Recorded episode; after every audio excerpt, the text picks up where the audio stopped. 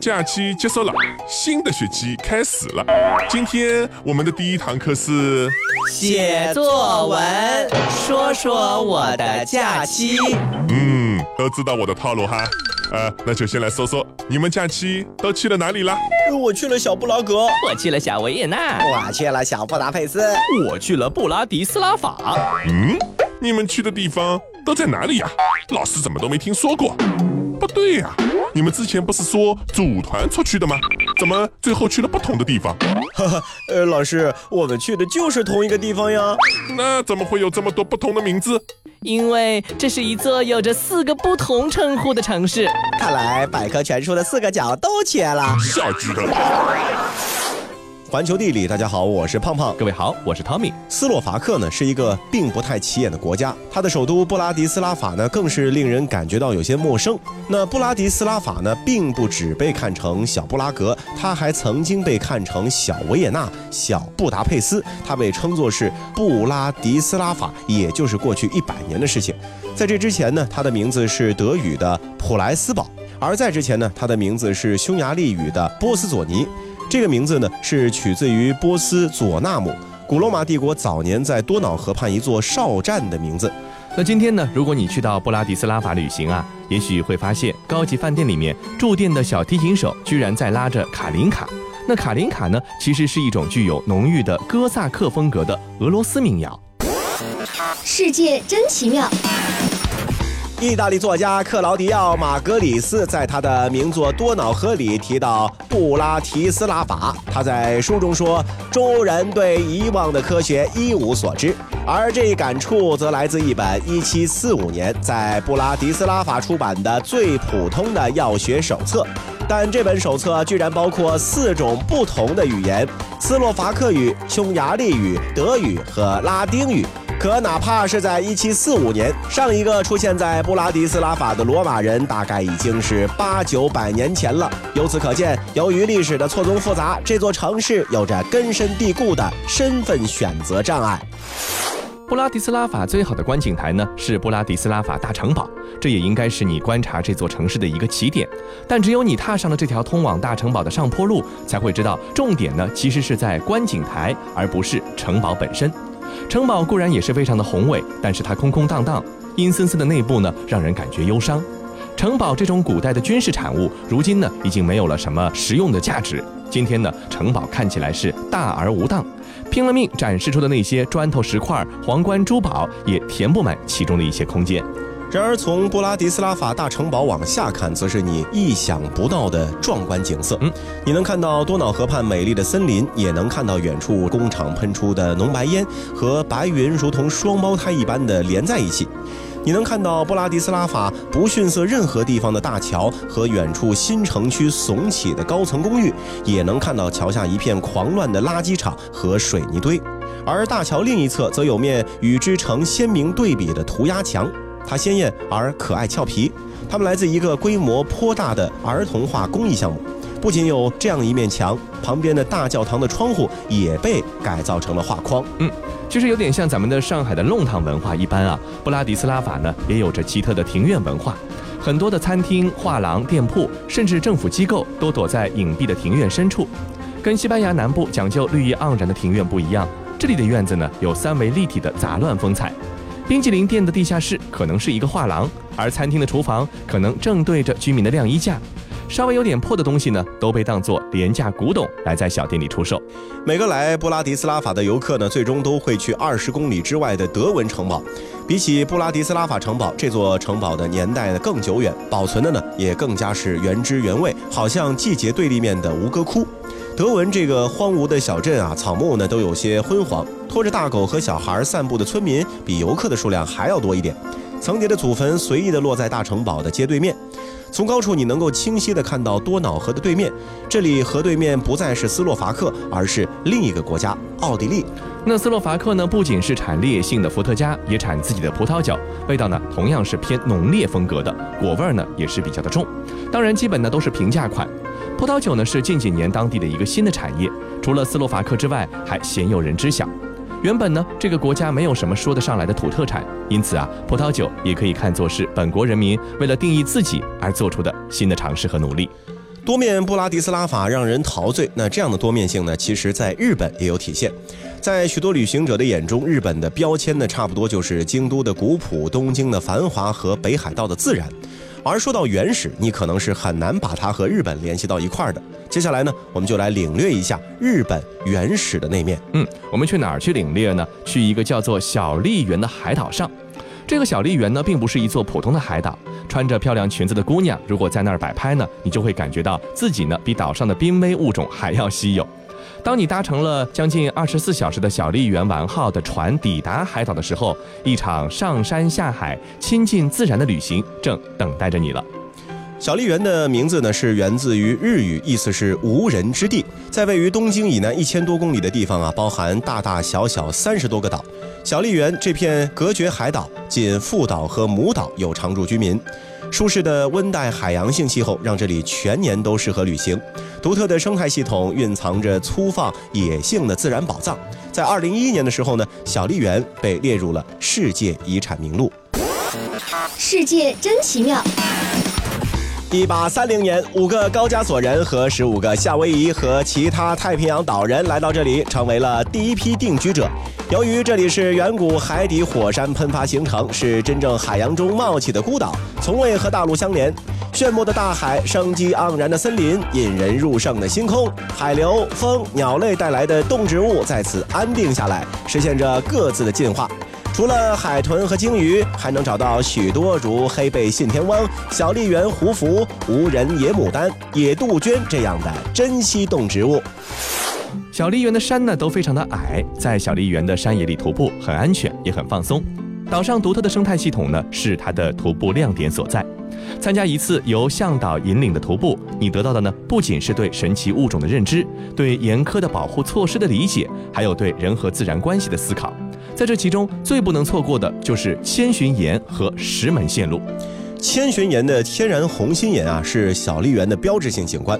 这块副岛南部面向圆绿湾的红褐色岩石，由于在海上看上去是心形的，所以呢也被称作心石。嗯，这里处于森林地态的保护地域，只有在有执照的向导的陪同之下才能够进入。进保护区之前呢，要进行细致的清理，先用滚筒沾滚衣物。主要是裤腿容易沾泥的地方，然后呢，站在地垫上蹭鞋，去除鞋底的泥，再用蓝刷子刷除，最后呢，向鞋底喷醋。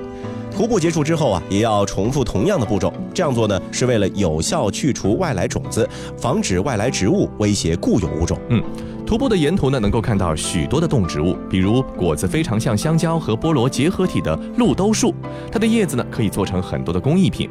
由于在太平洋战争时期啊，绝大部分的岛民被迫疏离到本岛，那些带不走的家猫和羊就变成了野猫和野羊。野猫呢会捕捉鸟类，因为威胁到濒临灭绝的黑林鸽而被抓了起来。抓到的野猫呢就会被送去接受领养，而野羊呢无人认领，就会走在路上闷闷地叫着。来海岛当然呢就要玩水看海。副岛和母岛每个岛有十几个海滩，有些海滩需要徒步、游泳，甚至坐船才能抵达。不过辛苦都是值得的，很可能一整片水清沙幼，唯你独享。副岛的船游集合了观鲸、与海豚共游、登陆南岛和兄弟海洋公园浮潜等等。那由于岛上有珍贵的沉水喀斯特地貌，每天呢只允许一百人造访。嗯，那小笠园的精华呢是在山海的，相比之下，村子里呢可看的东西就不太多了。村民集中在大村集落的周围，这里呢没有灯火通明的便利店，都是朴素的个人家的小铺子。人们习惯于日出而作、日落而息的静谧日子。在母岛可以去罗斯博物馆了解一下小笠原的历史和风土人情，去展望台或者步道看一看海上日出，去冲港看海龟，或者去小剑仙俯瞰港口。父岛的夜游则是夜晚小笠原的重头戏，能看到美好神奇的另一面。发出莹莹绿光的小蘑菇，岛上独有的在树上吃水果的小笠原胡蝠，藏在沙子里石缝中的夜行小动物们也都爬了出来。这时啊，你得小心脚边飞快移过的小寄居蟹。有时豪华的游轮停靠在港口，霓虹闪闪，在漫天繁星的幕布下，大家都以各种姿势望着星空，坐着、站着、趴着，出奇的安静。夏季天气好的时候啊，还能够看到清晰的满天的银河。弯弯月光下，蒲公英在游荡。像烟花闪着微亮的光芒，趁着夜晚找寻幸福方向，难免会受伤。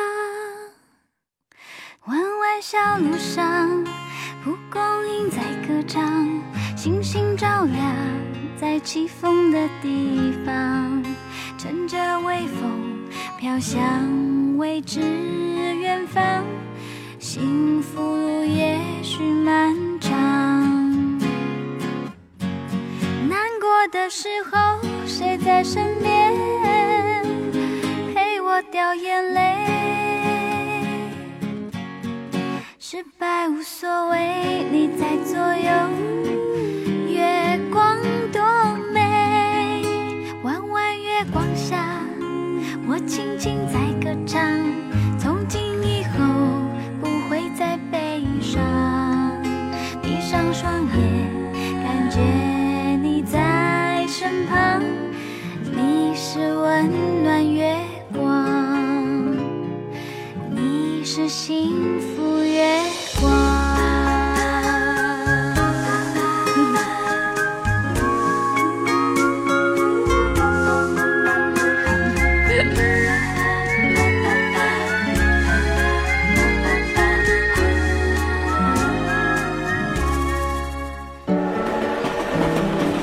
环球地理，欢迎回到环球地理，大家好，我是胖胖。各位好，我是 Tommy。再原始的小笠原，终究只需要一天的船程就可以到达。但是啊，在茫茫大海之中，有的呢是孤悬的岛屿。那如果要说最孤独的岛屿呢，那可能就非特里斯坦达库尼亚岛莫属了。那是一个在大西洋上孤独了很久的岛屿，它是世界最偏远的人居岛屿之一，一年只有大约六十天的时间才能够乘船抵达。从离它最近的南非出发，也要经过六天的漂泊才能最终到达。行走小百科，特里斯坦达库尼亚岛是南大西洋上的一个岛屿，它被浩瀚无际的大海包围，距离南非大概是两千四百公里，距离南美大陆三千三百六十公里。它最近的邻居是英属殖民地圣赫勒拿岛，那么它也在两千公里之外。一五零六年，远航水手第一次发现了这个小岛。一八一六年，英国把它画入了版图，并且吸引人们到这个地方去定居。小岛面积有九十八平方公里，是一个火山岛，只有沿海边缘地区是适合人类居住的。小岛的首府啊是七海爱丁堡，是为了纪念维多利亚女王第七个儿子艾尔弗雷德王子，也就是爱丁堡公爵，一八六七年访问该岛而命名的。岛上不足三百人的居民被称为是七大洋的爱丁堡居民。要想来到这岛上，只能够乘坐定期从南非首都开普敦出发的船只，经历六天的海上颠簸才能抵达。特里斯坦达库尼亚岛没有机场，也没有一个可以供游船停靠宽阔的港口，所以呢，只能靠近之后啊，搭乘小艇来到岛上。小岛的承载能力呢，也是相当的有限，每年啊，只能接待几十名的游客。这里呢，虽然没有五光十色的都市生活，但是呢，你也别太小看了它。这里有供居民休闲娱乐的咖啡店，也有陈列着不少展品的博物馆。如果你觉得想更嗨一点呢，岛上也有一家信天翁酒吧。虽然每天只营业几个小时，但是呢，每当营业的时间也一样的热闹非凡。岛上居民以什么为生呢？大部分的生活用品啊都可以自产自销，那其余的则是通过岛上唯一的港口从海外进货。嗯，农业是特里斯坦达库尼亚岛的经济支柱，居民们平时会种植蔬菜、养殖牲畜，捕捞业和旅游业也给小岛居民带去了一定的收入。这里出产的小龙虾是异常鲜美，经常出口到日本等地，因而去岛上旅游，小龙虾是不可错过的美味。嗯，这个特里斯坦达库尼亚岛虽然说位置特别偏远，人口也很少，却有不少特别的动物。那首屈一指的呢，就是跳岩企鹅，它几乎可以称得上是特里斯坦达库尼亚岛的一个吉祥物了。走在当地的小路上，说不定你就能够碰到这一群一群发型酷炫的小可爱。岛上的气候特别适合跳岩企鹅的生活。小岛之外的地方呢，很难见到这种跳岩企鹅。信天翁呢，也是岛上比较常见的鸟类，标志性的大鼻子，看起来呢有一种奇怪的可爱。来到特里斯坦达库尼亚岛，没有全覆盖的无线网络和紧张的工作，这份宁静和逃离世界啊，没有什么区别啊，你就感觉逃出了传统世界一般。嗯，你可以徒步绕着这座火山岛走一圈，也可以去看看1961年火山爆发的痕迹，还可以去酒吧和咖啡厅里和当地人聊聊天，感受一下生活在这里的心情。岛上居民作为英国人的后代，同样呢对于土豆有着别样的热情，所以这里种植着大片的土豆，也不妨去参观一下。但如世外桃源般的小岛呢，也有一个大的危机。由于小岛的地理位置太偏僻了，居民大多数都在岛内选择对象结婚，加之人数少，居民们的基因关系啊其实是非常相近的，所以当地的很多人都有遗传疾病。嗯，特里斯坦达库尼亚岛呢，其实是建有一个自己的网站，上面呢有关于这个岛上的很多的事情。因为人数实在太少了，所以岛上每一位居民的出生和死亡，在这儿呢都是一件大事情，都会在网站上进行公告。那里呢，还经常通过网站向全世界进行招募员工。之前啊，就招过老师、农夫和汽车修理工等等的职业，薪水啊还真不低。所以说，下一次招人的时候，你要不要也去试试看呢？当然了，对于很多喜欢热闹的人来说呢，他绝对不会想要去特里斯坦达库尼亚岛，因为有的时候太过孤独啊，会杀死一个人。是啊，那除了孤独感会威胁人类的生命之外呢，有的时候啊，动物威胁人类生命的概率会更高。当然啊，全世界杀人最多的动物，大家来猜一猜会是什么？嗯很多人可能觉得应该是猛兽，比如黑熊，比如说狮子。嗯有人觉得是狗，因为得狂犬病的人特别多嘛。啊还有人类自己，嗯其实都不对。杀死人类排名第一的动物，竟然是非常渺小的蚊子。每年蚊子杀死的人类达到了八十三万之多，因此蚊子也不愧是动物界的头号杀手。嗯，而且蚊子可怕在哪里呢？蚊子呢，它像是一个全能型的杀手，它能够传播疾病。大家熟知的呢，就有疟疾、黄热病、登革热等等的疾病，包括2016年肆虐南美的寨卡病毒，以及知道的人并不多的鸡孔肯雅病毒等等等等。此外呢，临床上曾经在伊蚊中分离得到乙型脑炎病毒。这些蚊媒疾病，也就是通过蚊子作为媒介来传播的疾病呢，除了流行性的乙型脑炎和黄热病之外，其他的呢都没有疫苗可以预防。药物对这些蚊媒传染病的治疗也是相当有限的。蚊子自身呢，也是有着一个庞大的家族，包括了三十八属，约三千五百种，而且不同的热带疾病是由不同属的蚊子进行传播的。接下来呢，我们就一起来认识一下蚊子家族。第一个属呢，我们认识的是暗蚊属，这个属的蚊子呢是疟疾传播的罪魁祸首。根据盖茨基金会提供的数据，截止到二零一三年，在撒哈拉以南的非洲，仍然有二百九十万五岁以下的儿童死于本来可以预防的疾病，而疟疾呢，仍旧是其中的重要原因之一。非洲和疟疾的征战之路呢，远比我们想象的要曲折得多。早在一九四八年，世界卫生组织就曾经颁布过报告，指出每年在非洲至少有三百万人因为疟疾而丧生，这已经严重影响到了非洲的发展。世界卫生组织呢成立了世界疟疾消除项目，但是收效呢也并不是很理想。那说到这里呢，就要来提到咱们中国的科学家屠呦呦了。他成功的提取了黄花蒿中的活性物质，并第一次展示了这种后来被称为青蒿素的物质具有很高的抗疟原虫活性。无论是在受感染的动物还是人体内都是这样。青蒿素代表着一类新的抗疟疾物质，它可以在疟原虫发育的早期阶段就快速的杀死它们，而这也解释了它们对于重症疟疾空前的疗效。嗯，第二个属呢，咱们要来了解到的是伊蚊属。伊蚊呢，可能是在二零一六年开始为大家耳熟能详的一个词。带病毒的伊蚊叮咬呢，是寨卡病毒传播的一个最主要的一个途径。虽然重症和死亡病例很少，但是寨卡病毒最可怕的是可以通过母婴进行传播，包括宫内感染和分娩式感染。孕妇感染寨卡病毒可能导致新生儿小头畸形，甚至是胎儿死亡。而登革热呢，则是以白纹伊蚊为主要的传播媒介。登革热病毒呢，可以引起高病死率的登革出血热和登革休克综合症。据世界卫生组织统计啊，目前全世界每年发生约一亿例的登革热，五十万例的登革出血热，其中呢有二点五万人呢因此死亡。最后，我们再来向大家介绍酷蚊属。酷蚊属是传播丝虫病的一个主要的媒介。淡色酷蚊、致卷酷蚊、三代喙酷蚊等等蚊虫呢，还是流行性乙型脑炎的传播媒介。尖阴酷蚊是西尼罗热的主要传播媒介。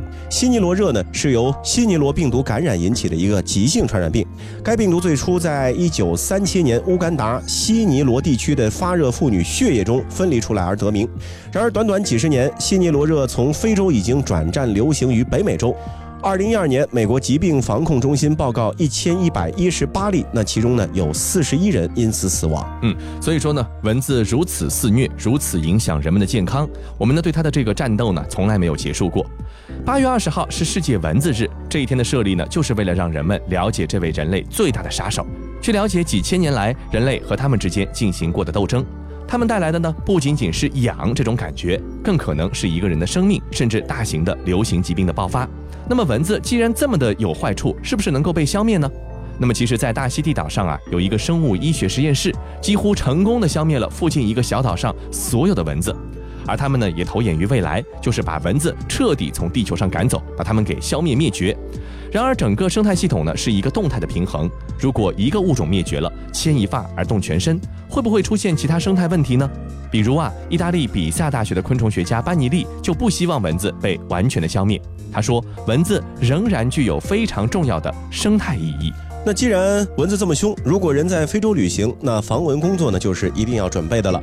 除此之外啊，全世界都要关心生活在非洲的饱受蚊子侵害的那些人们。其实现在他们已经有了非常好的办法，尽可能减少蚊子对自身的影响，就是使用蚊帐。如今已经成立了一个只要蚊帐的公益组织，人们可以通过捐赠蚊帐的形式，帮助非洲人民获得健康支持。好了，以上就是这期节目的全部内容，非常感谢您的收听，我们下期再见。Fight right now. No, you always right now. No one needs you around with me, but nobody been around with me. Been through the ups, yeah, the ups and the downs with me. Got a whole lot of love, but you don't wanna spread it around with me. Yeah, never pick up, never call me. You know we running out of time. Never pick up when you want me. Now I gotta draw a line. Baby, I done done enough talking. Need to know that you're mine. Baby, we done done enough talking. Gotta be right now, right now. Baby, go love me now, now, now, now, now, now. Now never. Hey, hey. I want you to hold me down, down, down, down, down, down, down forever. Hey, hey. Said you know I wanna keep you around,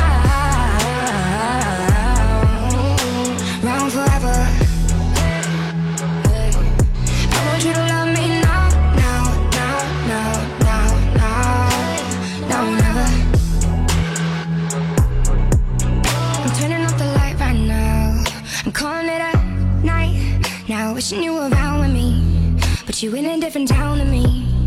We've been through it all, but you could never spit it out for me. Trying to talk to a wall, but you could never tear it down for me. Yeah, never pick up, never call me. You know we out of time. Never pick up when you want me. Now I gotta draw a line. Baby, I done done enough talking. Need to know that you're mine. Baby, we done done enough talking. Gotta be right now, Baby, go love me now, now, now, now, now,